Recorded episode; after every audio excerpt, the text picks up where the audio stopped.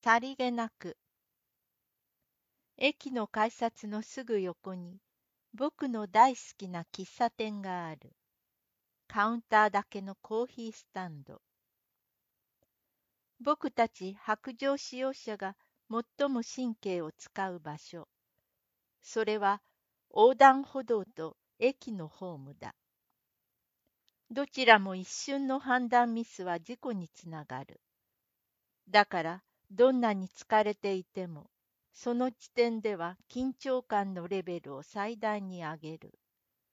その通過点の近くに、ほっと安らぐ空間を見つけたのは幸運だったのかもしれない。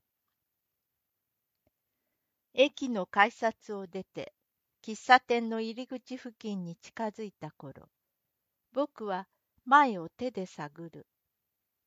手がガラスに触れてから左右に少し動かすと自動ドアのボタンをキャッチできる。中に入るとすぐ前を指さす。空いてますか？ほとんど同時にもうちょっと左や右などの誘導の声が聞こえる。何の問題もなく席に座る。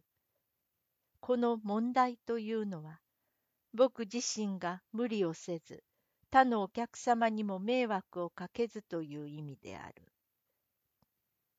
ホットコーヒーください。僕はよくコーヒーを飲む。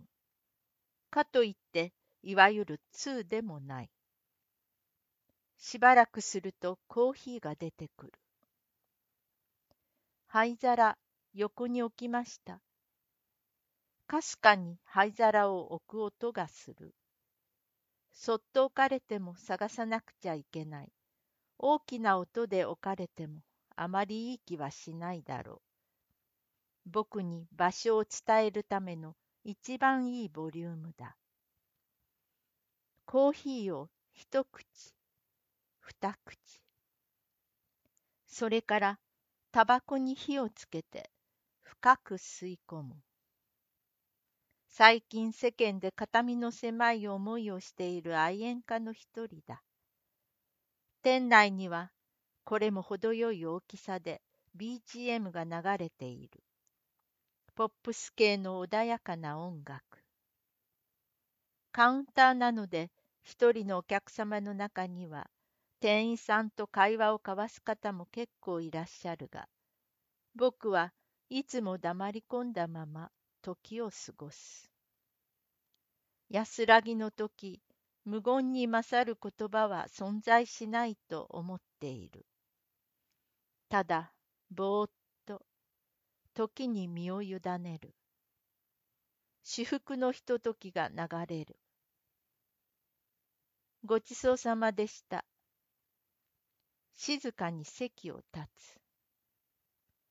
背中からありがとうございましたの言葉が追いかけてくる。さりげなく。